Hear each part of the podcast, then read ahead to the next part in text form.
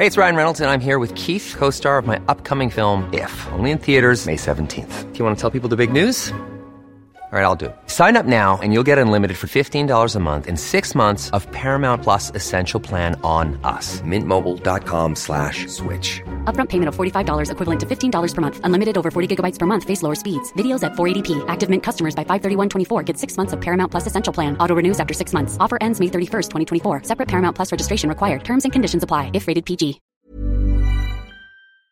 el volumen a su radio para conocer precisamente sobre esto a Ulises Lara, vocero de la Procuraduría General de Justicia de la Ciudad de México. Estimado Ulises Lara, gracias por tomar la llamada telefónica del Heraldo. Bienvenido, buenas tardes. Muchas gracias, muchas gracias, los jóvenes. Eh, la localización de Karen Espíndola se logró eh, solamente con la observación de las cámaras para dar eh, con el paradero de ella o hubo alguna llamada, algún, hubo algún tipo de petición de rescate. ¿Cómo fue esto? No, no ella, ella se presentó por su propia pie a su casa entre las 10.30 y las 11. Nosotros, como Procuraduría, estábamos en, la familia, en la casa, con la investigación que estaba realizando Policía de Investigación, precisamente. Entonces, cuando se presenta ella, estamos haciendo la investigación, se trabaja, se necesita la información, pero le comento que nosotros en su momento hicimos todo lo relacionado con cámaras, tanto las cámaras que tienen que ver con C5 como con la, el trabajo de campo que realiza también la Secretaría de Seguridad Ciudadana, con en cuadrantes como sectores.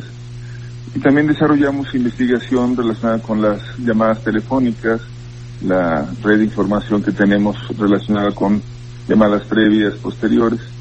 Y bueno, con eso es con lo que hemos estado construyendo la carpeta de investigación.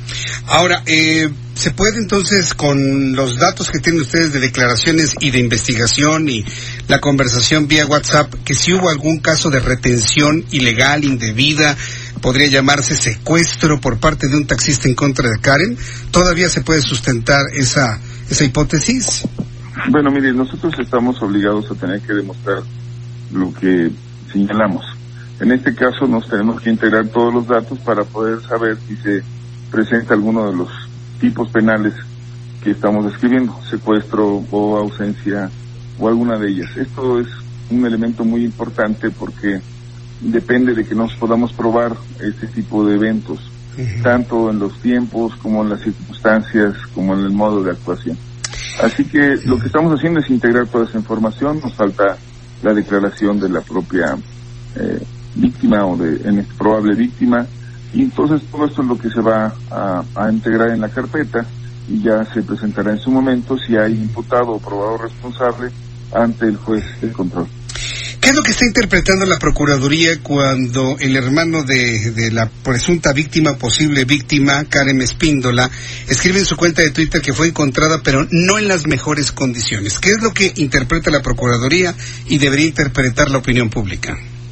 Bueno, mire, la verdad, vuelvo a insistir, no es, eh, un problema para nosotros. Podemos tener interpretaciones distintas, personales, pero ya cuando se trata de estos procesos nos tenemos que tener una narrativa que sea creíble, basada en la realidad, y si vamos a señalar o acusar, tendremos que tener pruebas para hacerlo. Entonces, en este caso, lo que le puedo decir es la información más importante la tendremos de parte de la propia persona que llegó, estamos esperando, se están haciendo tanto las entrevistas de parte de el personal de perito de psicología, el perito de trabajador social, el tema del contexto que está alrededor de la situación que vive esta persona, como los antecedentes en tiempo de lo que sucedió y las posteriores acciones, en fin, se van sumando y agregando todos los componentes en el sentido de que haya llegado con con bien, como se dice en general, no quiere decir que se encuentre en el mejor estado de salud. Usted sabe que hay rasgos de violencia que no son físicos, sino son de otro orden, por ejemplo, psicológico, y todo eso es lo que se va a hacer en el levantamiento de las eh, pruebas y de las periciales que vamos a trabajar. Correcto. Eh, aquí hay un, un, componente diferente en cuanto al tiempo de otro tipo de casos que pudiesen mencionarse como similares. Tuvimos hace unos cuantos días el Día Internacional contra la Violencia hacia las Mujeres. tuvimos la llegada a nuestro país de un performance en donde dice el violador eres tú. Todos esos elementos han generado en la opinión pública una hipersensibilidad hacia la inseguridad que viven muchas mujeres y de repente viene este tipo de casos. La opinión pública está deseosa de conocer un cierre de la historia pues eh, puntual, creíble para evitar el fenómeno que en este momento hay en redes sociales, don Ulises Lara una serie de especulaciones en contra de ella, en contra de la familia, en contra, inclusive hasta del propio hermano que ha sido denunciado por ser también agresor de mujeres. ¿Cuánto tiempo tendrá que pasar para conocer, para que la opinión pública conozca esta historia? Insisto, tomando en cuenta la sensibilización que hay por los días que acabamos de vivir. Bueno, mire, primero le puedo decir que en la sensibilización precisamente hay una respuesta importante, tanto de parte de la autoridad me refiero al gobierno de la ciudad, como a nosotros como Procuraduría, que formamos parte de este esquema de trabajo y operación. Estamos en la idea, creo, muy puntual de atender todo esto con perspectiva de género, que sería una respuesta al tema. Y en esa misma perspectiva tendremos que cuidar mucho no lesionar o, o generar alguna situación que revictimice a las personas. Yo le pediría en ese mismo sentido, y siendo en esa sensibilidad, que vamos a trabajar con toda la prontitud para tener los elementos suficientes que nos permitan decir esta es la historia, esta es la narrativa del hecho, pero sin que afecte tanto a las personas en su vida como en su dignidad. Así que si me lo dice en términos de tiempo, estamos en la mejor disposición de hacerlo a la brevedad, de presentarle los datos, va a depender de hacer los estudios, hacer las, los análisis, presentarle y saber qué ocurrió. Y tiene razón, la ciudadanía merece saber qué es lo que está pasando con ese tipo de eventos, pero también debe de saber que se está trabajando y que no se puede actuar de una manera irresponsable o solamente de reacción. Tenemos que hacerlo a fondo con todos los trabajos que esto representa, tanto técnicos como científicos, para demostrar qué pasó, quiénes están involucrados o qué es lo que se involucra como delito, en fin, todos tenemos que trabajar. Y por eso la especulación, en efecto, pues es una posibilidad que tienen los ciudadanos en el sentido de poder interpretar lo que consideren nosotros estamos obligados a lo que la ley nos marca. Sí, sí, sí. ojalá y llegue una respuesta clara para evitar toda esta serie de, de historias que de alguna manera pues están tratando de, de darle un final a esto que ha impactado mucho, sobre todo por el hecho de la, de la presunta inseguridad en el transporte público.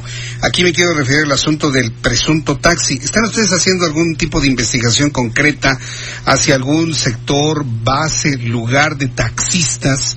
Sobre todo porque también los taxistas me han escrito en mis cuentas y mis redes sociales donde, bueno, se sienten agraviados de que ahora se señala a todos los taxistas como motivo o punto de, de este tipo de agresiones. ¿Hay una investigación hacia alguien en particular que maneje un transporte de pasajeros? no, hay una condición muy importante aquí, usted lo acaba de señalar. Eh, hay diferentes hoy formas de, prestación de este servicio de transporte individual.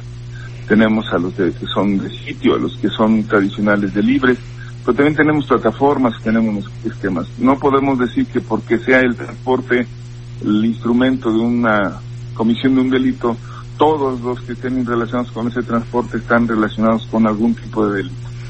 El caso es específico, tendremos que resolverlo, saber qué pasó con él, si fue en ese taxi o en esa situación en donde se presentaron estas condiciones. Eso es lo que le vamos a presentar al público. Por eso no hemos dado ningún dato. Lo que tenemos es la referencia que nos hizo y nosotros hicimos la búsqueda tanto en las eh, cámaras como en los eh, vehículos que transitan las bases que se encuentran en la zona donde se dice que fue la última llamada y todo eso es lo que se va integrando en la investigación, teniendo ya claro, diremos, si fue en esta circunstancia, evidentemente dentro del debido proceso y una vez ya resuelto informaremos lo que le corresponde, pero no quisiéramos generalizar de ninguna manera ni a todos los taxistas ni todo el transporte, sí se han cometido delitos en diferentes ámbitos, en diferentes lugares, pero también usted estará de acuerdo conmigo, son muchos más los que circulan prestando ese servicio en toda la ciudad, están trabajando de los que se están cometiendo delitos dentro de ellos. hay que ser prudentes, hay que ser responsables, hay que señalar, lo que se pueda comprobar y esa es la tarea en la que estamos abocados. Esa es la preocupación de la gran mayoría de taxistas que realizan su trabajo de una manera muy honesta, transparente, tranquila y dando siempre un buen servicio. Pero sabe que celebro el que podamos estar platicando usted y yo en estos ya últimos minutos que no, le quitaré más tiempo, don Ulises Lara, porque, bueno, pues, le digo, hay una serie de especulaciones tremendas. Me están preguntando en este momento a través de mi cuenta de Twitter si es verdad que el hermano de Karen Espíndola fue detenido porque toda esta historia eh, hace, lo han señalado como presunto agresor y posiblemente hasta asesino de una joven. Me están preguntando si es cierto que está detenido, señalado o hay algún proceso contra él. Mire, no, no podría yo tampoco señalar una, una situación de esta naturaleza. Nosotros acuérdense que operamos, hacemos órdenes de aprehensión una vez que nos los eh, otorga un juez, una vez que tenemos esta autorización y que hemos demostrado que la persona está cometiendo un delito y que merece ser aprendida y entonces no lo otorga el juez. La otra es la forma de la flagrancia cuando ocurre en una situación de continuidad de ese delito y se puede presentar la posibilidad de ser eh, esta persona detenida después de haber cometido algún tipo de acción. En el caso del que referimos, no, no tendría yo la posibilidad de decirle puntualmente eso porque creo que estaríamos también eh, señalando tal vez injustamente a la persona. Todos tenemos que ser cuidadosos con este tipo de información. Pues en su momento nos debamos a decir, pero preferiríamos que no diéramos, eh, digamos, mucho espacio a ello, porque de lo contrario estaríamos en una situación que puede llevar a, a que se acuse a alguien que no tiene ninguna ningún merecimiento de esa culpa o de esa, esa señalamiento y hay que ser respetuosos de eso. Eso es la sana convivencia. Totalmente de acuerdo. Tenemos que ser lo mejor posible para convivir. De la paz es que se hagan las cosas conforme a nuestro sistema de leyes y de reglas. Y de verdad yo le agradezco mucho la posibilidad, no no quisiera dejar de decirle que ha sido también una gran oportunidad conversar con usted y con su público para explicar y que estamos a sus órdenes en todo momento. Eh, es, es, usted verdaderamente muy amable y bueno, pues yo le agradezco mucho que con estos comentarios, puntualizaciones, pues se puedan acallar una gran cantidad de especulaciones, mm, historias malintencionadas que he leído en las redes sociales y muy pendientes de lo que tenga que informar la Procuraduría sobre este y otros casos más. Muchas gracias, eh, Ulises Lara, por este tiempo. ¿eh? A sus órdenes estamos a la disposición. Que le vaya muy bien. Hasta luego, que le vaya muy bien. Bueno, pues es el vocero de la Procuraduría, Ulises Lara, quien, bueno, pues él está pidiendo tiempo para que eh, avance la investigación, se conozca en primera instancia la declaración de Karen para poder conocer la historia. Eh, no está en posibilidad de informar.